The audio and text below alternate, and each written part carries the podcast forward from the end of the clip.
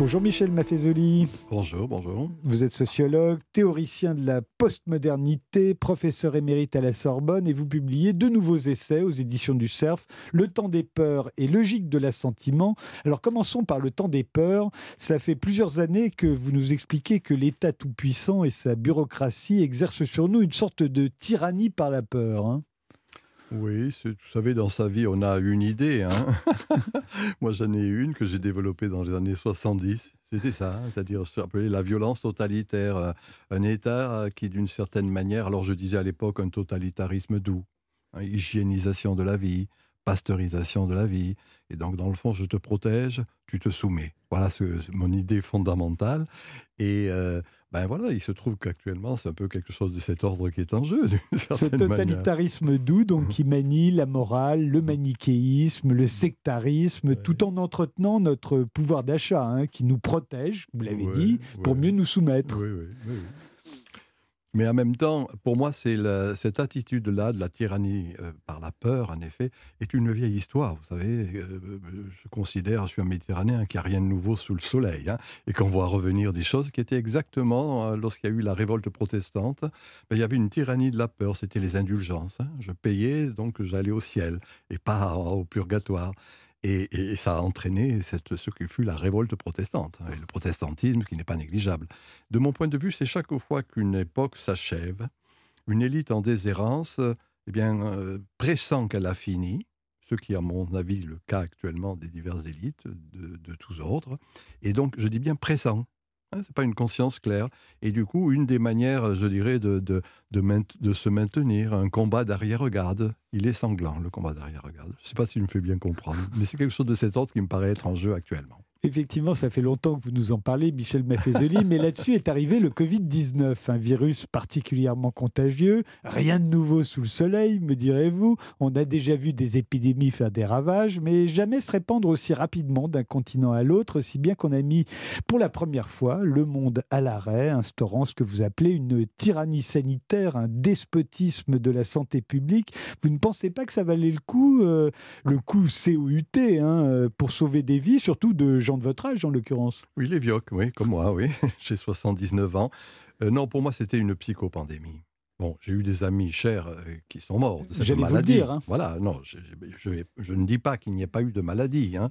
Et, quelques-uns de mes amis de mon âge, euh, je pense à mon grand ami de Végian, qui est un des premiers, qui justement Patrick est mort de Patrick de Végian, etc. Mais non, ce que je veux dire, c'est qu'il y avait maladie. La manière dont elle a été gérée en a fait une pandémie, ce qui était faux et une psychopandémie, hein, c'est-à-dire une espèce d'exagération alors qu'il y avait des moyens de lutter contre cette maladie que l'on n'a pas voulu prendre en compte. Hein. Je veux dire, euh, à bien des égards, le professeur Raoult... Euh, ah, vous en êtes euh, encore au professeur eh Raoult Oui, encore Moi, je suis un vieil... J'ai les amitiés fidèles, d'autant que quand je considère que c'est pas quelqu'un qui est négligeable, je suis pas compétent pour en juger. Mais ce que je sais, c'est que je vois dans mon village, ceux qui se sont fait soigner n'ont pas été malades. Voilà. Alors, moi, c'est pas ma compétence. Hein. Je n'ai pas trop envie de rentrer là-dedans, j'y comprends rien, et puis ça m'intéresse pas vraiment. Beaucoup de ceux qui nous écoutent on viennent d'en avoir la preuve. bon, d'accord, d'accord, vous êtes correct, vous êtes politiquement correct, hein, cher ami. Mais euh, oui, non, je considère qu'il y a eu là une espèce de pasteurisation de l'existence. Vous voyez, ma règle est simple. La peur de mourir n'empêche pas de mourir, mais empêche de vivre. Et ça, c'est grave. Et que dans le fond, c'est un peu quelque chose de cet ordre quand justement on hygiénise à outrance.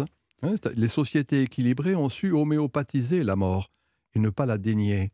La, la finitude est ce qui nous attend malheureusement ou heureusement, je n'en sais rien. Mais il n'en reste pas moins qu'on voit bien comment les sociétés ritualisent, homéopathisent cette finitude. Ce qui s'est passé dans les deux dernières années, pour moi, c'était une négation justement de cet équilibre. Mais vous ne pensez pas, Michel Maffizoli, que cette tyrannie sanitaire euh, dont vous parlez, c'était peut-être dû uniquement à notre progrès technologique euh, L'épidémie n'était peut-être pas la plus mortelle, mais nous disposions euh, de moyens inédits pour la combattre. 20 ans avant, on n'aurait pas pu se confiner comme on l'a fait, parce qu'on aurait eu moins Internet, on n'aurait pas pu télétravailler, euh, euh, il n'y aurait pas eu de vaccin ARN messager, on est, ils n'étaient pas au point euh, dix ans auparavant, on n'aurait pas, on n'avait pas de smartphone, on n'aurait pas pu, il n'y avait pas de QR code, etc., etc. Vous, vous, essayez de m'attirer dans un endroit qui n'est pas le mien. Moi, je me demande si ce vaccin dont des gens compétents disent qu'il était expérimental, qu'on l'a imposé, que le confinement, beaucoup de pays ne l'ont pas pratiqué. On cite à, à, Larigot et à juste titre la Suède et bien d'autres, dans le fond.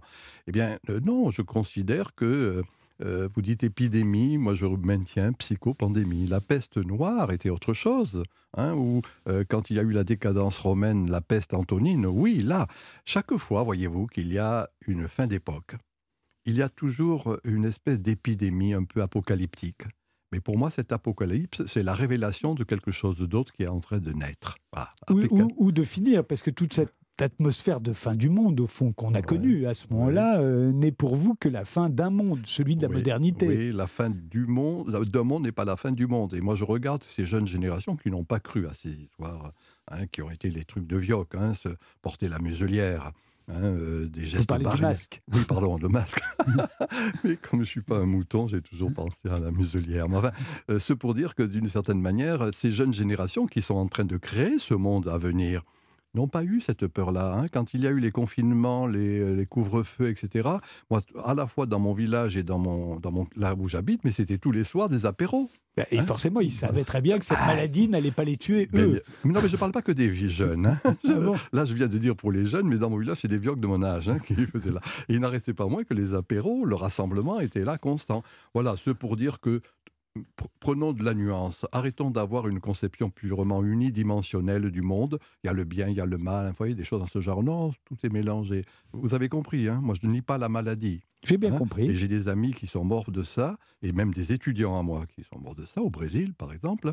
Moi je ne la nie pas. Je dis il y a une gestion qui fut une gestion scandaleuse et qui ne permettait pas justement de ritualiser. Hein. Quand on, on enfermait un cadavre sans que la famille puisse le voir, par exemple, voilà quelque chose qui n'est pas euh, un rituel, vous voyez, qui fait qu'il y a nécessité du rituel dans notre tradition, dans l'espèce humaine, pour justement affronter cette finitude. La finitude est là. Encore une fois, il faut voir comment on se dépatouille par rapport à cela. On va faire une pause et puis vous allez nous expliquer comment nous dépatouiller avec ça, Michel Maffezoli. 9h, 10h, c'est arrivé demain. Avec Frédéric Tadei sur Europe 1. Nous sommes toujours avec Michel Maffezoli, les sociologues, c'est le théoricien de la postmodernité. Il publie deux livres aux éditions du CERF, Le temps des peurs et Logique de l'assentiment. Alors venons-en à Logique de l'assentiment.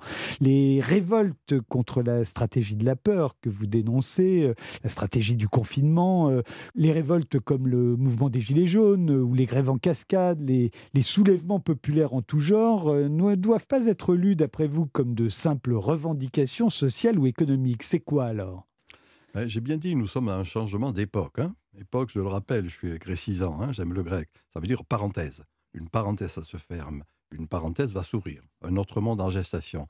Entre les périodes, entre les époques, il y a des périodes. Ce que nous vivons, crépusculaire, hein, c'est quelque chose où on, on, pressent ce qui est en train de cesser, on balbutie sur ce qui est en train de naître, si je puis dire. Voilà. Et donc, d'une certaine manière, pour moi, c'est un peu ce, ce, balbutiement qui me paraît être en jeu. Hein. On, essaie de dire, au-delà d'un clivage, encore une fois, un peu, trop tranché, unidimensionnel, et je dis il y a un instant, eh bien que les, les éléments sont un peu plus compliqués. L'ombre nous constitue. C'était ça votre question? Non, c'est pas forcément ça, mais j'apprécie votre réponse. Euh, ce que vous entendez par la logique de l'assentiment, euh, Michel Maffezoli, ah c'est qu'au fond, ceux qui se révoltent, ceux qui sont en, en, bisbille avec, euh, avec l'idéologie progressiste, ceux qui invoquent la tradition, la religion, le populisme même, ou parfois le complotisme, pour vous, ils ne disent pas non, ils disent oui.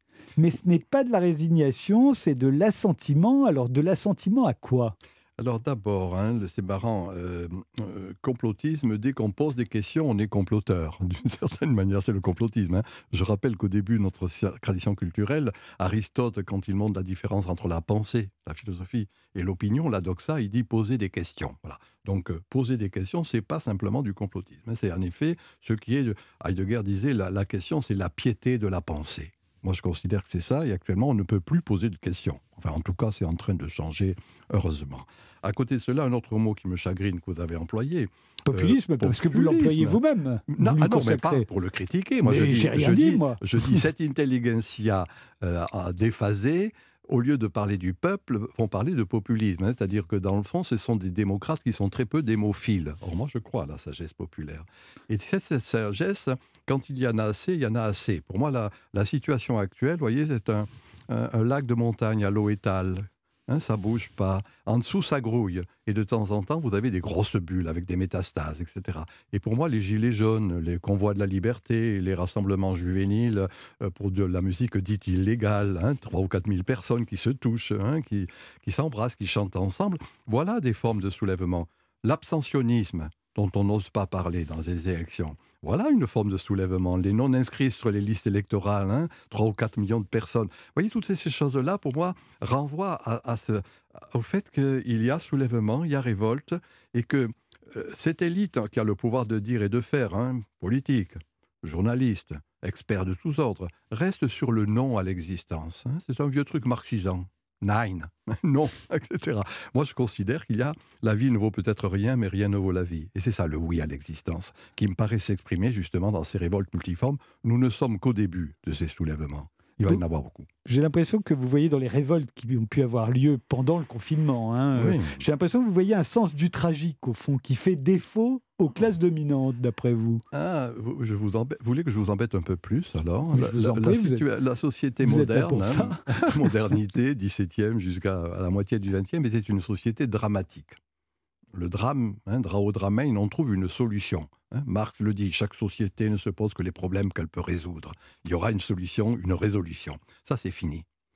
On est en train de rentrer dans une époque où le tragique va prédominer. Différence entre le tragique et le drame. Le drame, il y a une solution. Le tragique, permettez-moi encore de le dire en grec, aporein, aporique. Hein, c'est une aporie. C'est-à-dire quelque chose qui n'a pas de solution. hein. C'est un col de montagne difficile à franchir en termes Il y a simples. quelque chose d'inéluctable dans la Voilà, tragédie. c'est le destin. Dans le premier temps, vous avez l'histoire. L'histoire, on la maîtrise. Votre histoire, l'histoire du monde, machin chose, etc.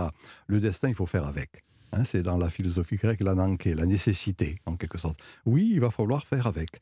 Et il se trouve que, curieusement, c'est chaque fois qu'il y a ce retour du tragique, c'est-à-dire de la nécessité, bien qu'il y a des éléments jubilatoires, festifs.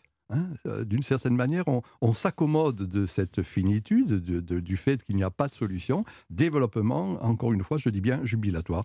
Vous comprenez que pour moi, ces soulèvements, c'est des formes de jubilation. Mais pour être vous, c'est même une expression de la sagesse populaire, Je le fond. pense. Je considère que c'est euh, ce que j'appelle en termes un peu de mon, de, mon pays, affrèrement, hein, jubilatoire, quelque chose de qui est euh, le, le fait d'être ensemble pour être ensemble, sans finalité ni emploi. Et l'acceptation de la misère humaine, des misères humaines en général. Acceptation, euh, se dépatouiller avec. hein. Lévi-Strauss disait, quand il y a des changements culturels, il y a du bricolage. On est en plein bricolage, en quelque sorte, voyez. Et alors, oui, c'est une forme d'acceptation. J'ai bien dit, la vie ne vaut rien, mais rien ne vaut la vie. Et, et d'une certaine manière, on s'accommode de. de Mais c'est quoi le, le bonheur dans ces cas-là, Michel Ben, le, bonheur, c'est s'habiller, c'est manger, c'est d'être ensemble, euh, c'est de chanter, c'est quelque chose qui est des formes, disons-le tout simplement, d'agrégation, être ensemble. hein, Il y a de la ensemble. mystique aussi. C'est assez mystique. Moi, je considère qu'il est en train de. Vous savez ce que disait Peggy, hein, euh, tout commence en mystique et s'achève en politique. Sinon que maintenant, c'est la politique qui est finie et la mystique revient. Intéressant de voir comment ces jeunes générations rejouent la spiritualité sous ses formes diverses. Je ne sais pas, disons des choses très simples. Le pèlerinage qui se développe, les monastères qui se remplissent, et tout à l'avenant, vous voyez, euh, les- les églises traditionnelles. Euh, Mais il peut y avoir une mystique euh, républicaine aussi, une mystique. euh, oui, bon, enfin, arrêtez de nous embêter avec les valeurs républicaines. Laissez ça au Grand Orient. Mais justement, si on parle beaucoup des valeurs républicaines, si on les invoque Oui. constamment, c'est peut-être parce qu'on sent aussi qu'il y a ce besoin de mystique. Vous savez, quand il y a euh, une époque qui s'achève, les ethnologues nous disent qu'il y a de l'incantation. On chante quelque chose dont on n'est pas convaincu. hein. Mon image est de dire, on ne parle jamais autant d'amour que dans un couple qui va se séparer. Là, en la matière, parler des valeurs républicaines, c'est oublier que la res publica, la chose publique, ben, ça peut être justement ce que j'ai appelé en son temps les tribus. hein, des petites communautés qui s'ajustent tant bien que mal les uns par rapport aux autres. Voilà ce qui est en jeu actuellement. L'idéal communautaire. idéal communautaire et pas simplement valeur républicaine abstraite qui ne signifie plus grand-chose. Par contre, oui, euh, mettre en jeu cet idéal communautaire, voir comment on va se dépatouiller ces communautés les unes par rapport aux autres. Et il est vrai que cette intelligentsia en déshérence va parler de communautarisme, comme elle a parlé de populisme, vous voyez, des, choses de cet ordre. Non, moi je considère qu'il y a, comme, fut en jeu ce bel idéal démocratique, hein, c'est cette grande dame de la pensée en Arendt qui montre comment au XIXe siècle s'élabore l'idéal démocratique, pour moi c'est fini. Par contre, il y a un idéal communautaire qui est en gestation. Merci Michel Maffezoli. Euh, je renvoie à la lecture de vos deux livres, hein. Le temps des peurs et Logique de l'assentiment. Les deux viennent paraître aux éditions du CERF. Euh, merci d'avoir été mon invité sur Europe 1. Euh, dans un instant, on s'intéresse à Sarah Bernard, dont c'est le centième anniversaire de la mort. Alors pourquoi est-elle toujours aussi présente dans la mémoire collective? La réponse après une pause avec Elisabeth Gousseland.